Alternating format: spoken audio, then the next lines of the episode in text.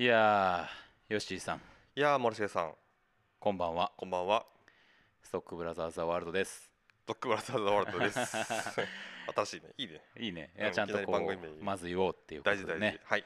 えー7月も末になりまして、非常に暑い状況です。うん。なんか、ね、あのー変な雨も、ね、夕立みたいなスコールみたいなのも降ったりとか、うん。洗濯物が干しづらいそうですね。日々でございますけれども、はい。皆さん、夏バテなどなっていませんでしょうか？うん。吉井さん、夏バテはどうですか？今のところ大丈夫です。あそうですか。うん。なんかね、慣れ慣れたかな体が。やっと、うん。そう、慣れてくればね、少しいいんですけど、この最初の入り口がね、入り口がね。っていうのはありますけども、はい。えーまあ今日7月22日は、えー4連休の始まりということでうん。これあれ僕全然 世情に疎すぎるだろうと思うけど、うんあれなんですね。そのオリンピック絡みで連休を作ったんですね。作ったってなんかこう移動させたんですよね。ね。うん。そんなことできるんやと思ってケチケチして新しい連休作れ 休祝日作ればいいじゃないかと思ったけど確かにね。10月がこれにより祝日がなくなったと。そうそうそう。なんかあの去年の年末ぐらいに、はい。その休日を移動させようってなっていやもうカレンダー発行してるんですけどみたいなはいはいはい。各社。だからカレンダー自体は変わってなかったりするんですよねあのそうそうそうそう。本来のカレンダーで。っねていうね。むなんかむちゃくちゃなあれで。あの最近ねうん。あのそうカレンダーを実は一つうちに手に入れたんですけどはい。何かっていうとねうん。平尾福岡市中央区平尾にうん。キングコングっていうハンバーガー屋さんがあるの知ってます、あ知らない。はい。あのね高宮通り沿いにあるんですけど、あのーまあご年配のご夫婦がやっている、うん。あのハンバーガー屋さんではい。で結構お酒とかも飲めるような感じで夜中3時ぐらいまでやってるらしいんですけど、うんうん。3時？うん、いやすごいいい雰囲気でね。へであの店の奥にはあのあれですウォンカーワイの歌謡年歌のえうん。あのポスターがボンって貼ってあったりとかへしてですねえうん。ハンバーガーめちゃめちゃうまいですよとにかく。うんうんうん。でそこで行ったらですね今ちょっとカレンダー配ってるんだよって言ってうん。お店オリジナルカレンダーキングコングっていうお店の名前なのもあってうん。エンパイアステートビルうん。が後ろに背景にあしらわれたイラストでうん。あの結構可愛いイライラストのへやつがあってねそれを今貼ってるんですけどそこれはねちゃんと祝日が移動してて後から多分作ったんだろうなってえ感じですけど。最近できたんですか？いやなんかわかんない。ちょっと前からあったみたいなんですけど、うん。割と実は知る人ぞ知るハンバーガーのの名店だってことでへえ。いやちょっとね吉井さんも行ってみてくださいよ。あちょっと僕もカレンダーをゲットしにじゃあ行ね。きますね。行ってくだださい、はい。まあみたいな話はありますけども。はいはいはい。参りましょうか。行きましょうかね。はい、はい。で吉井さんあのあれをお願いします、はい。ストックブラザーズ・ザ・ワールド。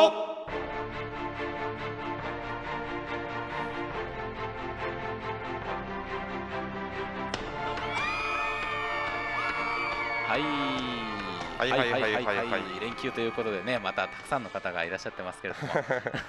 いつもよりちょっとね声が小さいかなと。小さい感じがしますけど。遠いのかな？遠いかな？フェス会場みたいな感じになってるかもしれないですけど、えー毎週木曜日夜6時から放送しておりますカルチャーキュレーションダバなしプログラムストックブラザーズ・ザ・ワールド。お相手はストックブラザーズブラザー1森重裕介と。ブラザー2吉江陸斗です。よよろしくお願いいたします。ろしくお願いいたします。はい。ということですけどもあの KBC シネマの方はどうですか？はい。最近は。最近は。急に。急に。えっとそうですね。えーとはい。営業しております。そうですよね。少年の君始まったんですよね、うんこれ見に行かなきゃ。これを見たいですね。ねなんかやりたいですね。結構あれですよね。僕周りの人タイムラインでですね、うん。絶賛の声があよく見られていて。見た人のね本当に、あの評判というかリアクションすごくいい、ねえ、はい。もうなんかあれですよ。あのー他のも連続で見ようと思ったけど、これが良すぎてみたいな投稿してる人もいて。いかん。のも見ましたけどもね。うん。まあ、また別の日にぜひお越しください、その見いやちょったと注目ですよね、はい、はいはい。という感じですかね。はい、はい。ですよね。まあいろいろあの公開作待機もしてるみたいなんでね、うん。楽しみにしていきたいと思いますけども、はい。どうですか？あの映画館には行けてますか？ぼちぼちですね、うん。ぼちぼち。そうそうアメリカン・ユートピアをやっと見まして。中洲大洋中一番劇場。番劇場。いやもう最高でしたね、ねえ。もうすぐおかわりしたいなと。本当ですよ、うん。まああのトーキングヘッズのねデビッド・バーンがあのメインでやってる舞台の、うんまあ、ある種映画撮影版というか、うん。スパイク・リーが撮った分ですね。はい。ということで、まあ、かなりいろんな層の人に人気にはなってるみたいですけどあと多分リピーター多いんじゃないですか、ね、多いでしょうね。うん、なんか本当に今こなんか福岡じゃない福岡じゃないわ。えっと本国？はい。でこれ配信で公開になってるみたいで、うんうんうん。ね、劇場で見れるの2本ぐらい？うん。他の国もそうなのかわかんないけど。とりあえず劇場で見れるっていうのはすごいラッキーというか。そうですよね。で劇場で見なきゃって映画だからね本当に。本当に本当に。しかも福岡住まいの方はねその中洲太陽の一番スクリーンっていうすごいあの福岡のまあ聖地。福岡が誇るスクリーンがね、はい。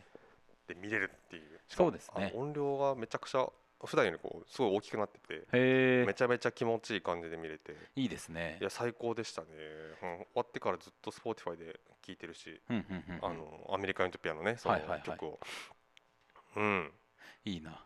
いやぜひあのまだあのご覧になってない方はねはい。アメリカン・ユートピア。まあ一度ご覧になった方も中洲太陽の一番劇場に行ったことがないっていう方もぜひあのいい機会あだと思いますそれを機にね。ね、うん。行ってもらいたいですね。僕なんかそんなにいろんな曲知ってるわけじゃないんですけど、はい。なんか結構最近の曲もやったりしてるじゃないですかそうですね。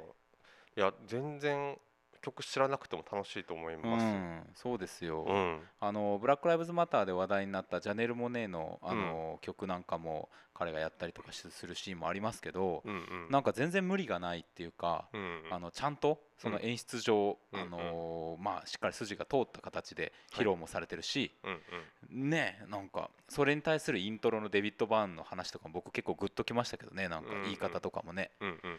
いやいや。そうそうそう。MC もねいちいち面白くて。面白かったですねなんだっけあの最初トーキングヘッズの時にあの最初のアルバム出して入ってきたお金でテレビを買いましたみたいな。話がそうそうそうそうそうそう。ソニーのテレビだったんですけどみたいな。うんなんかね。うん、なんかその喋りから入る曲とかもねなんかすごいなんか、なんですかねなんかこう一個の漫談 漫談というか、何かこうその導入があって、曲が始まってみたいなのなんか流れもすごい良かったし、ねえ。MC から曲の流れは本当大事ですからね。ううんん、あと本当なんかあの楽器隊の人たちがすごい良かったっす良かったっすね。楽器隊っていうかその他のそのはい。レッドバン以外のメンバー、ダンサーとかも含めて、はい。なんかコーラスもめっちゃいいしなんかうん。みんなさ、うその弾きながら歌うも歌いもするじゃないですか、はいはいはいはい。何でもできるんかいと思うぐらい。本当ですよ。歌えもするんかみたい精鋭を集めてきたって感じがめちゃくちゃしますよな、ね。うん。でやっぱなんかあのなんだっけあのそのなん有線無線はいはい。でその楽器を持ってこういろいろあマーチングバンドみたいにドラムをさ解体して、うん。なんだっけスネアとハイハットの人だったりとかさはい。タムの人だったりとかパーカッションの人だったりバスドラみたいなうん。人だったりとかっていうふうになんかしてることでなんか逆にこうお音楽のなんかこう原始的な面白さみたいな良さみたいなのがすごいこうでもこう際立ってた感じがして。そうですよね。うん。乗り越えてきてますよね。みたいな。うん。やべえ。いやしかもそれを舞台でやる必然性よねって感じですよ今ね、うんっていうところも含めて。もともとはあのほらあのアメリカ大統領選の前にこれを見せてうんうん。ちゃんと選挙に行けよっていう話とかのメッセージとかをうんうんあの伝えていくっていうのも一つの役割だったそうなんですけどもまあそういうことを抜きにしても本当に祝祭としてのねうんうん。あの紅葉が本当にあの溢れてる、うんうん。本当に本当に。うん、そういうプログラムですよね。そうそうそうそう。なんかあんまりそう。なんかまあメッセージはちゃんと入ってるんだけど僕が思ったよりうん。なんかそのなんだメッセージメッセージしてないっていうかそうそうそうそう。なんか普通に楽しめるっていう感じ、超大事だし、うん。やっぱこの社会のいろんな問題が、うん。あの膨らんできた中でさ、うん。エンターテインメントがそのエンターテインメントでありながらうんうん。どうそれを伝えていくかって課題じゃないですか。うんうん。でアメリカとかはもうそれ本当ずっとやってるしう、んいまいちね日本がうまくやれないみたいなところはあったりしますけども、うんうんお手本みたいなね一つの形かなと思いますよ。本当ですよ 本当本当。いやすごいいいなと思いますよねこんな楽しくさあのなんかなんだろうな大事なメッセージを投げてくれるんだってういうさ、ん。羨ましいとそうそうそう思っちゃいますけど。なんか明日も頑張ろうぐらいのテンションで、うん。よしよしちゃんとなんか選挙とか行こうかなとか、うんうん。なんかそういう社会的なこと考えようと思える、んなんかその感じなんですよね。そうなんですよね、うん。そのなんかあの義務感とかをですね、うん。こう煽るっていうよりはなんか楽しい気持ちでそうそうそうそうそう。前向きな気持ちでなんかいろいろちょっとね社会的社会参画を考えたくなるっていうか、うん、そのアメリカン・イントピアっていうタイトル最初みなんか予告とか見て、はいはい。結構やっぱだからすごいなんだろうなあの政治色がすごい強いんだろうなって僕は思ったんですよ。はいはいはい。うん、でもそんなこと全くない。そうですね。いやちゃんともちろんあるんだけどもうそんなこそんなことよりもっていうか、うん。とにかく楽しさが際立ってるっていう、んうんうんうんいやー。いわゆるプロテスト的にさそういうメッセージが前傾化してうん。ちょっと積極臭くなるみたいなことってありがちじゃないですか、うんうん、そういうことが本当ないってことですよね。そうですね、うん、まあなんか、まあ、それも別にいいんですけど、ん。全然それでも。なんかちょっとアメリカン・ユートピアはなんかその逆裏そうそういう意味で裏切裏切られた感がすごかったです。あなるほどなるほど、おわこんな楽しいのかシンプルに そうね。うんうんいやしかもこれがですよ。あの8月の末にはうん。山口のワイカムで開催される爆音映画祭。爆音映画祭。でも見られるっていうこと、これは必見だろうっていうね、えこれ感じですよ。ここ祝日にすまあ土日、うん日曜日だけどさ、うん。すごいですよ これ日曜日のこのプログラム朝からさうん。アメージング・グレース、アレサ・フランクリン、ストップ・メイキング・センス、アメリカン・ユートピア、 Perfume Theater Experience with you っうんていうとこ、あ、 Reframe Theater うん。 Experience with you っていうとこでさ、うんうん。もう この一日やばいけど、その前とかもさ、あのもちろんこの番組でもやりました、うん。ビーチバム。ビーチバム。あるし、ビーチバムの前バッファロー66で終わった後に今泉力也監督と樋口さんのトねークイベントですからね。ね。え いやそうですよ。僕はあの最初の日1日目にある、うん。あのーストーリー・オブ・マイ・ライフの爆音とかもちょっと見てみたいと思うんですけどね、うん、確かにね。うんなんか爆音ならではですよ。そういうこう音楽とかうんうん。音が大きいアクション映画だけではないものにもうんうん。音をちゃんとこう作って大きくしていく意味があるんだっていうことをねうん。なんか伝えてくるっていうかですね。うんいやー楽しみ。うんね。山口に住んでる人羨ましい、本当羨ましいですうんよ、まあ、僕らも行けるんですけど全然行くんですけど、うん。まあ近いってすごいいいよな本当に。まあ確かにね車で行ったら行けるっていうね。うん。2時間なかかんないぐらいですか。ううん。ん。いやー素晴らしい。いやー行きたいなこれ俺じゃないかな。違うかな。いやワイカムのあの 今上映の写真見た。これ俺じゃないかな。この どれ？それ？うんあそう。これ違うかな、うんすごい。そういうそういう見方してる人はあんまりいないと思いますよ。あでもみんなマスクしてるから違うかこあれ。違うか。これコロナ禍でやったやつかあなー去年違いました違いましたか。僕じゃなかったですね。はい。はい。じゃあもう参りましょうかね。はい。はい。じゃあお願いしますよ。はい。天が呼ぶ地が呼ぶ人が呼ぶ。映画を見ろと人が呼ぶ聞け悪人ども。我は正義の役人。シネマンどころ開門。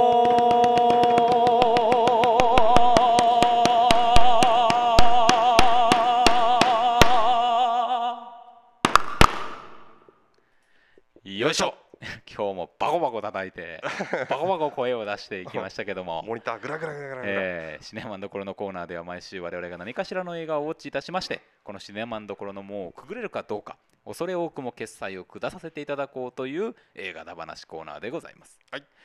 今週の映画はこちらです。ブラックウィドウ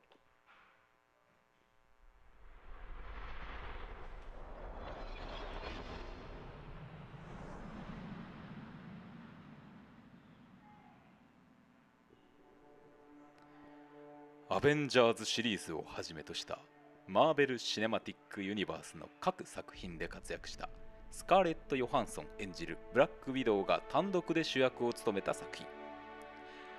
孤高の暗殺者だったブラック・ウィドウがなぜアベンジャーズになったのか。知られざる物語が明らかにされる。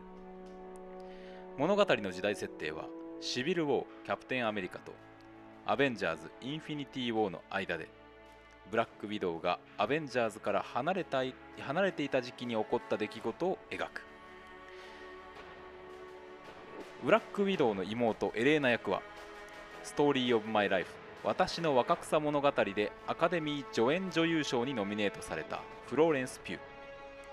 監督はベルリン・シンドロームさよならアドルフなどのケイト・ショートランド。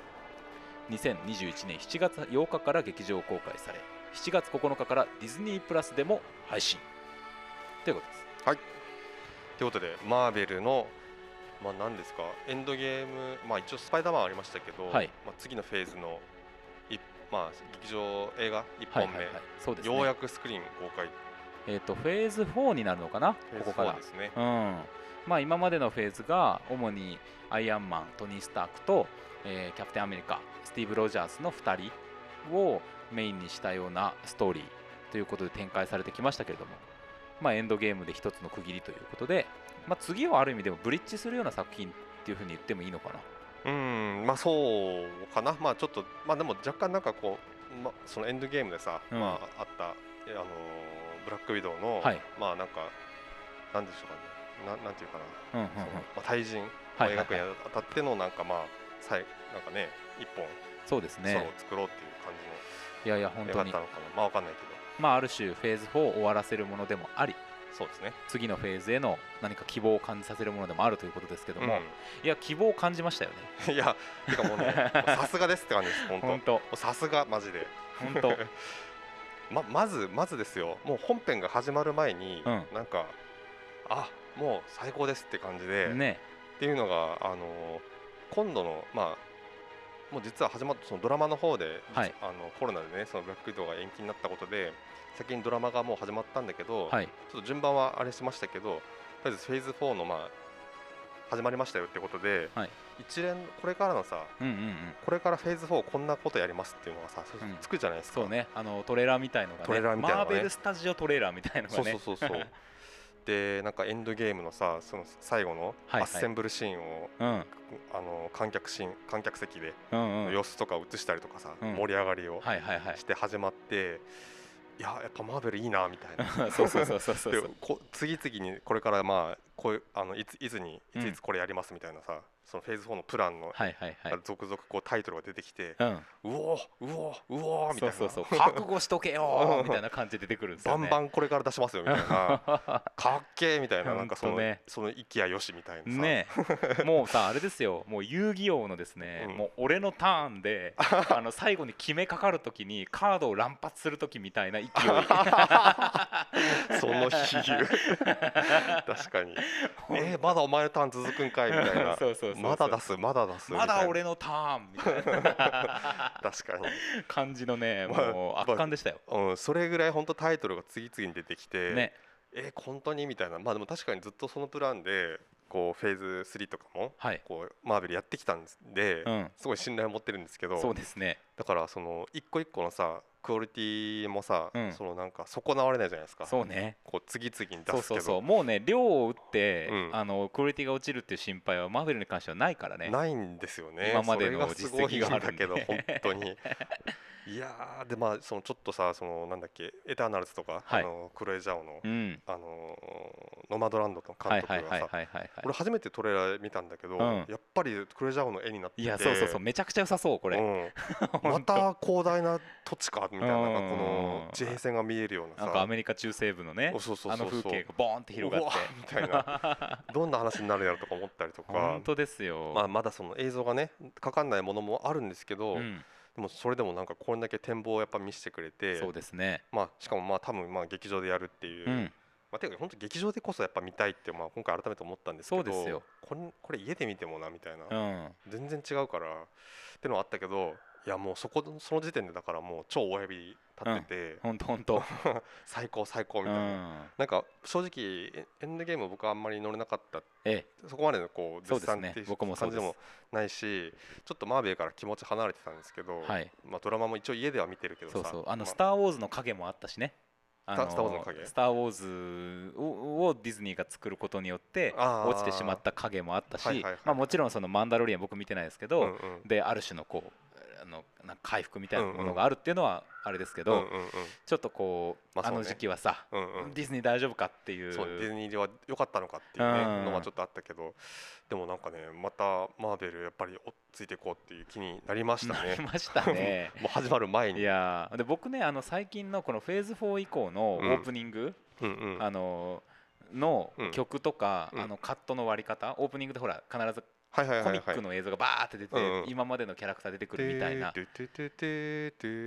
そうそうそうそう。あれがねちょっと僕は前に比べたらいまいち乗れてないんですよ、あそうなんだ。うん、俺だんだん好きになってきました、ね、あそうですか。慣れてきた。うん。慣れてきた。僕あのフェーズ3がちょっとなんか良すぎて僕の中でうんうん。あのー今俺が言ったやつは多分最初のやつだそうそうそうそう。うん俺が言最初のやつったやつ最初のやつだったね。で今違うん。ですよ、うんうんなんかちょっとね。そうだね。ううん。ん、あのドゥドゥドゥドゥドゥドゥドゥみたいなね前始まったじゃないですかはい、あの感じがね良かったんですけど、まあ、それもなんかこういずれ慣れていくのであろうと思わせるような、なんかニコッとしちゃう作品いやまあまあじゃあ映画の話していきましょうか、ね、いきましょうかどっから行くかねって感じですけどねどっから行くかねって感じですけどねほんねまあ、うん、そのまあ僕特にあのオープニングあの、はい、ブラックビドウがあのスカーレット・ヨハンソンがはい。子供の時の話から始まるじゃないですか。そうですね。そこがすごい良かったなとよ思って。かったもうめっ本当ちゃねうん。超引き込まれて、うん。いやーだからその辺時点でもうさすがだな。その直前にさその前に見てるのがゴジラ対コングっていうのもあるんですけど。はいはい。はいあしちゃんとしてんなーみたいな本当です浄化赤が落ちていった もうこの回になってもねまだボロクソ言い続けるっていう。いやお好きは好きなんですよゴジラいやいや対コングそうですよ。も、うんれはあれで、前回も弁解を重ねましたけども。うん。いやいや楽しみましたよ。うんうん。楽しんだんですけど、うん。やっぱ物が出来が違うんですよねそうそうそうそう。もうあのなんていうんですかねもう蓄積とうんやっぱりおお金はまあ両方かかってると思うからうんうん。蓄積とやっぱりそのプロデュースのコントロールとそうですね。もうその辺がもうちょっと段違いなんでマーベルはね。いや本当なんかなんだろうその最初あのまあ少女時代でアメリカにいて、はい。でなんだろう普通の一家なのかなと思ったら、うん。だんだんそれがあのそうじゃなくてみたいな話がこうだんだん分かってくるってオープニングなんですけど、その本当ですよ。うん、どうやら多分あのお父さんお母さんこれほんじ本当のお父さんお母さんじゃないし、はいはいみたはいはい。彼らには実は任務があってみたいなのがだんだうんうん。ん分かってくるっていう感じなんですけど、そうですね。ここがねあの割と手短だし、うん。手短な割になんかその一個一個の描写に余裕さえ感じて、ね。その食卓のシーンとかですね映ったりとか。そうですいやよーなんか本当さすがやなと、ででなんかちょっとあの80年代の感じのさうんうん。アメリカの家族になりすましてるっていうのがうんうん。まあ実際にレイチェル・ワイズもデビッド・ハーパーもうん。あの本当は年じゃないですか結構。うんうんうん。でそれをこそうね。ある種のこう特殊メイクとかもしながら、うんうん。まあ、CG 加工もあるかもしれないけうんど、うん。そのなりすましてるわけじゃないですか、うんうん。それとさかぶる感じでさなおさらグッとくるっていうね。うまいなと。うまーと思って。そうね。そうそう。でねあのそのアメリカ脱出っていうはい。展あのシーンになったらあアクションが始まるっていう感じのうん。高揚感もあるし、うん。で同時にあのお母さんが撃たれたりとかサスペンスもありでお親父がつ翼にしがみついたまま。そうそうそうあの親父のさスーパーパワーが持ってるってことのうんうん。見せた瞬間あったじゃん。あのうん車をバーンってバーンって片手でさね。車をひっくり返すっていう。うんうん。あのあれが最初だったじゃないですか。うんうん。あの見せ方も完璧やった。見せ方完璧でしたね。な 本当。んか手際いいって感じ本本当。当もうもたつかないもたつかない。さらっと一瞬で説明したねみたいな。そうそうそう。うん。でこう車中の風景もさ、うんうん。野球場の風景を見せたりさ、うんうん。まあの曲のまあアメリカンパイかけたりとかさ、うんうんうん。もうアメリカうんうんがありそのアメリカから今去っていきこの物語はアメリカから始まりアメリカへ向かっていくんだっていうことをうんうん。もう超端的にやるじゃないですうか、ん。もうすっきり。これよって感じ。いや本当。いや本当ねもう最初の時点で最高ですもう。ね。あもう絶対これから始まる映画面白いわっていう確信が本ね当ですよ。本当にあるオープニング。でまあその後さあのまあねキューバにね。うん。あの見慣れた風景ですよ。キューバ危機の映像とか見てるとなんとなく見たことあるし、うんうん。過去の映画でも見たことあるあのキューバに着陸するっていうねバハバハマのカカソロね。あの感じっていうのがあってうんうん。でそのほらそのロシアソ連が行っていたある種のこうまあなんていうんですかねこうウィドウ育成うんうん。スパイ育成のひでえ話っていうのをうんうん。こう写真とかを使いながらさオープニングでこう出していくじゃないですか。うんうんうん。あれもめちゃくちゃ俺良かったなと思ってそうね。なんかメタルギアを思い出したもん。ああ確かに確かに。なんかメタルギアソリッドというゲームがありますけどなんかあれの雰囲気すら思わせるようなあのスメルズ・ライク・ティーン・スピリットのねそう。カバーに載せてねいろいろ。またあの選曲がね、うん。だってあれほらアメリカのさあの、まあ、ちょっと裕福な家庭で育ってるけど裕福な人は裕福なりにうん。いろいろ問題があるんだっていうのがグランジーだったりするわけじゃないですかそのニルバーナとかうんカート・コバーンって。その青春ティーンっていうのと真逆のものを見せながら、うん。あれのカバーかけるっていうのはう、わーっと思って。う、ん。なんかある意味もうなんか悪趣悪趣味じゃねえかと思うぐらいアイロニーが効いてるなと思って、うん。ちょっとゾッとしましたよあれ。ゾッとしましたね。あでそのオープニングシークエンスが終わったらもうブラックウィドウの話に入るから、そこもねさすがなんですよね。さすがですよ。もうつすぐ次新しい話なんかするからあこういうことやってたんだっていうのがだんだん始まり。うんね、でまたねいやなんかもうそこのなんだっけ最初た、えー、とどうするんだっけ、えー、と妹のところに訪ねるんだっけな、えっ、とね。その前にあれかいろいろ一人で。そうそうそうそう。まああのシールドに、まあ、追われていて。はいはいはいでそこから逃げて、か隠れてるんだけどたまたまその家にやブダペストの隠れ家から持ってきた荷物の中に妹由来のものがあって。はいはいはいはい。でそれで妹の敵にうん超襲われるっていきなり。まあタスクマスター。タスクマスターといはいうもうちょっと怖い 人に襲われるっていうね。そうでしたね。あれの怖かった。発電機がつかなかったりとかね。ねなんかそんなまあ日常生活みたいなのがね描かれて。そうそうそうそう、うんで橋をさこう橋に渡ろうと思って道を曲がった瞬間にさ、うんうん。なんかミサイルみたいでバーンって爆破されて、うんうんこう橋から落ちかけるじゃないですか車が、はいはいはいはい。その窓ガラス越しにタスクマスターが歩いてきてるのが見えるっていう、うんうんうん。怖ー絶命絶対絶命ほのシーンでしたね。これもう終わるぞこの映画と。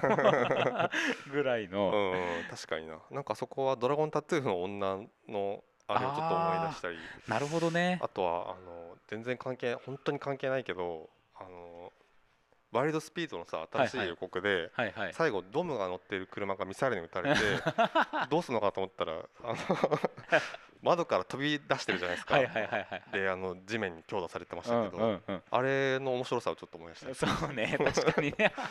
あれはこれ笑うだろこれって。そうそうそう。なんやねんこれ。これなんだよ。まあ本当関係ないけど。ほんとね。いやいやいや待って感じで、うんそうだからさすあのーまあ日常シーンが始まったかと思いきやすぐそのアクションシーンが入り、はい。で次そのまあ妹のとこに行くじゃないですか、うんうんうん。で妹とまあ一連のまあ戦いというかですねなんかまあやまあお決まりのうん、なんか挨拶みたいにしていきなり 戦うんですよね。やめなさいって感じで。やめなさいって感じだけどまあ 多分かな彼女らなりの多分コミュニケーション的な感じで戦いが始まりですかと思ったらまたそそこにも追っ手がやってきてみたいなね、はいはい展い。開になりなんか本当にねテンポがスパスパだスパスパですよ。スパテンポよくから結構俺尺ブラックウィドウ長いと思うんですけど、うん尺そう2時間超えのな尺の長さを全く感じないっていう感じなかったね。テンポの良さほんとほんと。でそのなんだっけえっとまあそのブラックのウィウィドウかウィドウたちねウ。ィドウっていうまあそのソ連のスパイという女か。性女性あれはあれですよねそのなんだっけなんなんていうんだっけよ女性アサシンというかそうですね。の育成まあ日本でいうくのいちくの位置に当たるうん役割を担う人ですよ。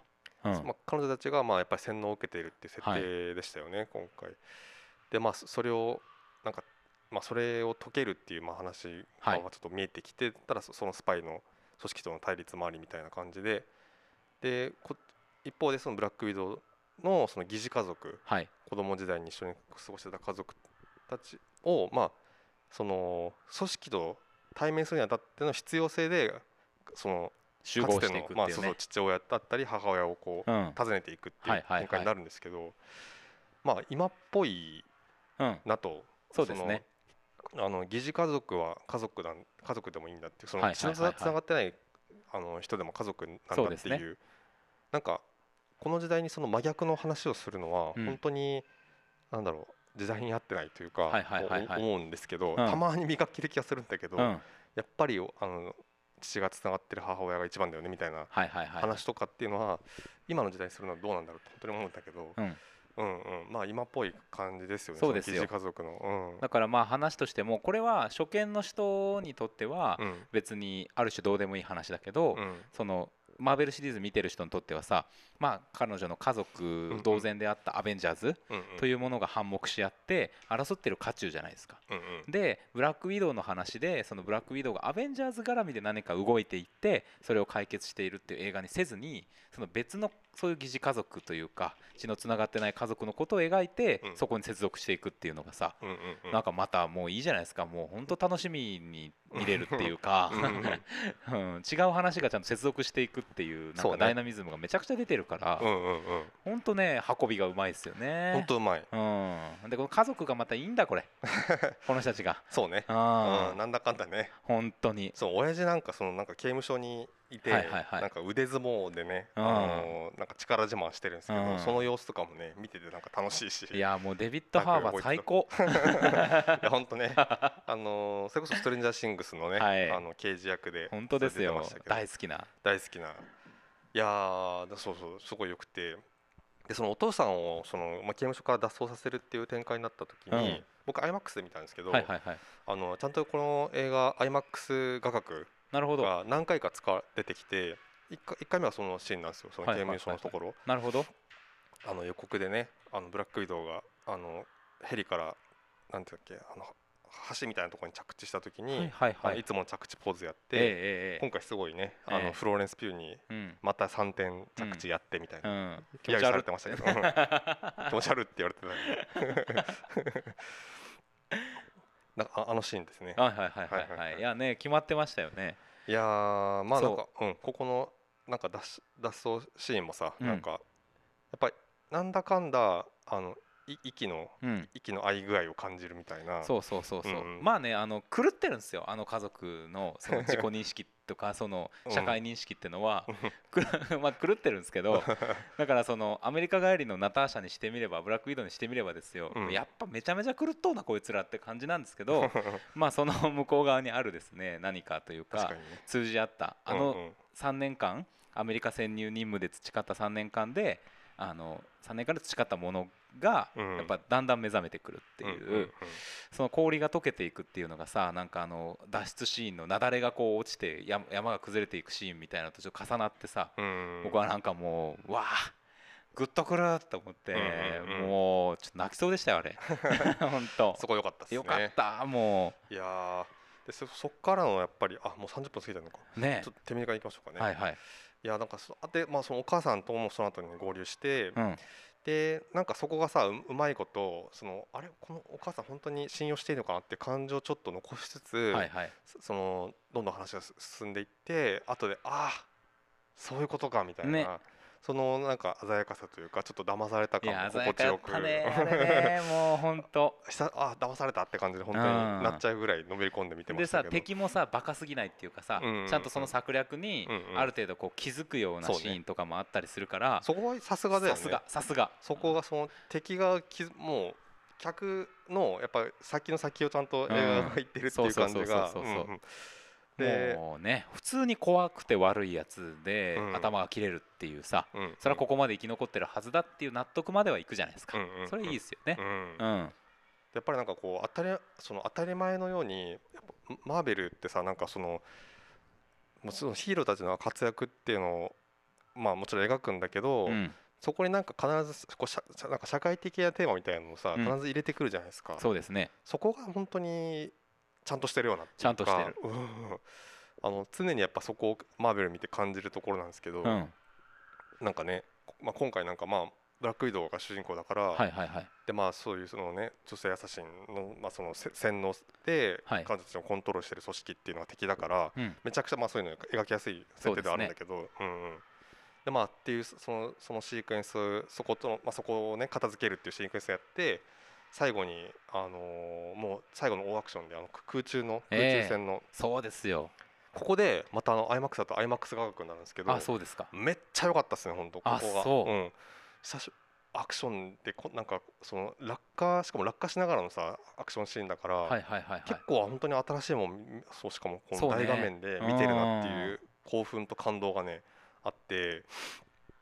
なんか僕あの映画で落下するシーンって結構好きなんですよ、はいなんかあのー抗えないじゃないですか落下って、うんうんうん。ででなんなんかその一方向に向かって落ち続けるなんかこう落ち続けるっていうか時間も決まってるし、ね、時間も決まってるしなんかね、あのーでその中でアクションを繰り広げるっていうのがやっぱりすごいね、あのしかもその敵もあの本当は敵じゃない敵じゃないですか。そうなんですよ。そのタスクマスターも、はいはいはい。で彼女もまたそのひ一人の犠牲者っていうことがうん。まあ分かってくるから、どう落とし前つけるんだろうっていうところのまあ手際も鮮やかだったし。そうです問題山積みの状態でうん。落ちていかなきゃいけないから、そうそうそうそれをもう本当にね手際よくやらないと死ぬんですよ。手際よくやる。しかもそのねあのブラック移動の落下が始まるのはそのあのなんだっけ、えっと、妹がさ、うん。まああのほぼもう身を挺して、うん。そのまあ組織の大ボスね。を、まあ仕留めた後に落ちていく彼女を助けにこう、はいはいはい飛び降りるじゃないですか。そっから始まるのがすごいいいなと思って。いやそう。だしさあれ あれこれ僕さ本当うん。マーベルの映画をこの映画から初めて見た人のうん。超幸せはうん。この後うん。インフィニティ・ウォーエンドゲームを見れるってことじゃないですか。あれを経て。うんうんうん。いや多分ねそれ相当グッとくると思う。そうね。うん。超幸せとう。思う 本当なんかやっぱりヒーロー映画で描いてほしいのはなんかこう救出シークエンスそうね。なんですよね。はい。まあ、特に一般の人とか、まあ、今回は全く出てこないけど、うん。まあ、ああらすじ上、まあ、はい。それでいいんですけど、だからその妹を助けるっていうくだりが出てくるからはいはいはいはいはいやっぱりねすごい上がりましたね。そうね。やっぱりなんだかんだスパイダーマンとかでもさなんかあの網広げてひなんかなんだろうその電車止めたりとか、はいはいはいはいあ落ちてく人をこううん。網で救ったりとかさ、スーパーマンとかでもそうですけどキャッチしたりとか、っていうところがなんだかんだやっぱ一番戦いよりもなんかこう感動するっていうかグッとくるところだからそうですね。その妹を助けるっていう展開でそれが見れたのはすごい良かったなと、そうですね。うん、いややっぱヒーローだなっていう感じですよ。まあね救出とあと逃走ですよまあうん。もう一つやっぱりあるのはこれはオーソドックスな方ですけどうん。序盤でさフローレンス・ピューと一緒にあのバイクで逃げるシーンがあったじゃないですか。はいはい、ああいうさバイクでこう路地をバーって逃げていきながあらでのミッショ車に乗り越えて。そ あのなんだっけ。もう本当に副題忘れちゃいましたけど、うん。一番新しいやつだよねありましたよね、だからさそのアクション映画ので見たいアクションみたいなものをうんうん。全部やりつつちゃんと最後にあのこれはオーソドックスなうん。やっぱり落ちていくっていうシーンなんだけど全然見せ方が違うっていうかちゃんと俺たちはネクストレベルに行ってるぞっていうのを見せつけてくる。余裕横綱よ。本当あっぱれですよ。あっぱれ。さすがですやりやがったって感じでしたようんマーねベルさんさすがですって感じでした、でやっぱりそのそれぞれのキャラクターもめちゃくちゃ魅力的に描くしまあ僕もともとフローレンス・ピュー好きですけど、うん。まあ、もっと好きになりましたね。いや本当ね。もうめっちゃいいめっちゃいい女優さんですよねめっちゃいい。本当に。しかもねなんかすごいその SNS とかではもう話題になってましたけどそのこはい。のキャスティングを受けるにあたって多分そのスタジオ側からそのちょっとまあ痩せてほしいみたいなはいはいはい。話を断ってうん。いやそれはやんないけどみたいな。うん。素晴らしいね、うん、でそれでもあのいいなら出るみたいな感じで、まあ、結局それが通ったっていうかさ、はいはいはいはい。その話もめちゃくちゃいいですよね。めちゃくちゃいいですよ、うん。でそういうなんか見ててさ別に見る側としてはなんかそこなんだろう。なんだろう太ってるなみたいな別に思わない思わない思わない。うん。うん。なんかそうなんですよ。そうそうそう。そなんかそこはなんか映画が先にそれをしなくてよかったなというか、なんかたそういう多分そういうものばっか見せられせ見させられてると多分そういう意識になるじゃないですか、ね。まあ、ななんかでそれが外れたのかわかんないけどまあひょっとしたらねなんか昔のそういう映画ばをすごい見てる見てきたみたいな人にとっては、うん。なんかそういう風に見えたりするのかもしれないですけどもう今全さもはやもうないもん。ないない 我々の目には。ないないないない。いやだからなんかでもそういうある種の反抗みたいのをしたキャラクターが、うん。あの劇中でもさちょっとこう跳ねっ返りっていうかさ、そういう立場でいるっていうこともさめちゃくちゃ一貫性あるし、そうだね。うんなんかもうそれすら演出かと思うぐらいの話だなと今思ったけど、確かに確かに。ね。でまあどうなるのかっていうね何話彼彼女がね、ああブラックうん、のもちゃんとこう期待を残しながら終わっていくんでね、うん。うん。いやーね。まあまあでもなんかブラックドウのはあの話ストーリーがまあこういう形でこの映画としては終わったっていうのはすごい良かったかなと思います、ね、そうですね、うん。素晴らしい花向けじゃないですかこれは、うん。スタック・スカーレット・ヨハンソンに対する、ねえ。うん、っていうはい。大満足でした。大満足でございます皆さんもぜひご覧になってください。もしできれば IMAX などで見ていただければいいかと思いますけどね。ね。本当に。僕がやっぱ IMAX 好きな瞬間ってあのほぼ正方形のはい。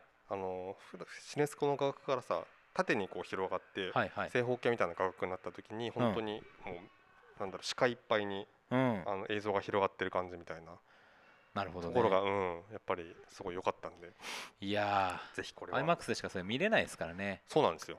あの多分なんだっけディスクとかその後で配信とか出た後でも見れないんじゃないかなあの,、うん。あの画面の広がりは。ちょっとなんか変な感じになるもんね普通のテレビで見て普通もねのテレビになっちゃうと逆にそうん。のスクリーンのあの画面の大きさ決まってるから多分横幅がですごいでかくなるんじゃない？うん。確かに確かに。黒いところが、ね、そうかそうか。うん。いやいや本当にあのーぜひぜひ。見ていただきたい映画でございます。そして MCU マーベル・シネマティック・ユニバースこれからも楽しみですがこれからもよろしくお願いします。よろしくお願いいたします。であの DC エクステンデッド・ユニバースじゃない DC ユニバースの方もさ、うん。8月スーサイド・スクワット。ああこれ楽しみだね。あるんでこの夏はやばいね。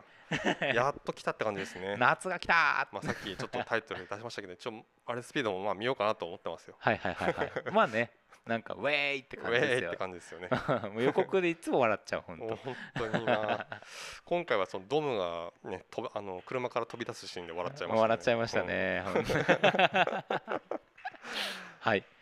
ということでございまして、はい。そのあたりでよろしいでしょうか？はいでは、この映画は、さあ、あれを押してくださいよ。んはい。いきますよ。決済はいはい。はいはいはいちょっとミュートにするの早かったないや、もうね、先週決済下ろせなかったかそっかそっから、うん、しょうがないよ。久しぶりにね では参りましょう。次ははいこのコーナーです。今日の英単語。よいしょ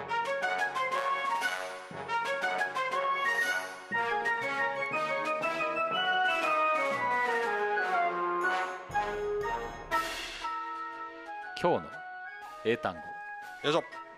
このコーナーでは毎週インターネット上にゴロゴロゴロゴロゴロ落ちている英単語たちを一つ一つ丁寧に拾い集めては学びましょう。はい。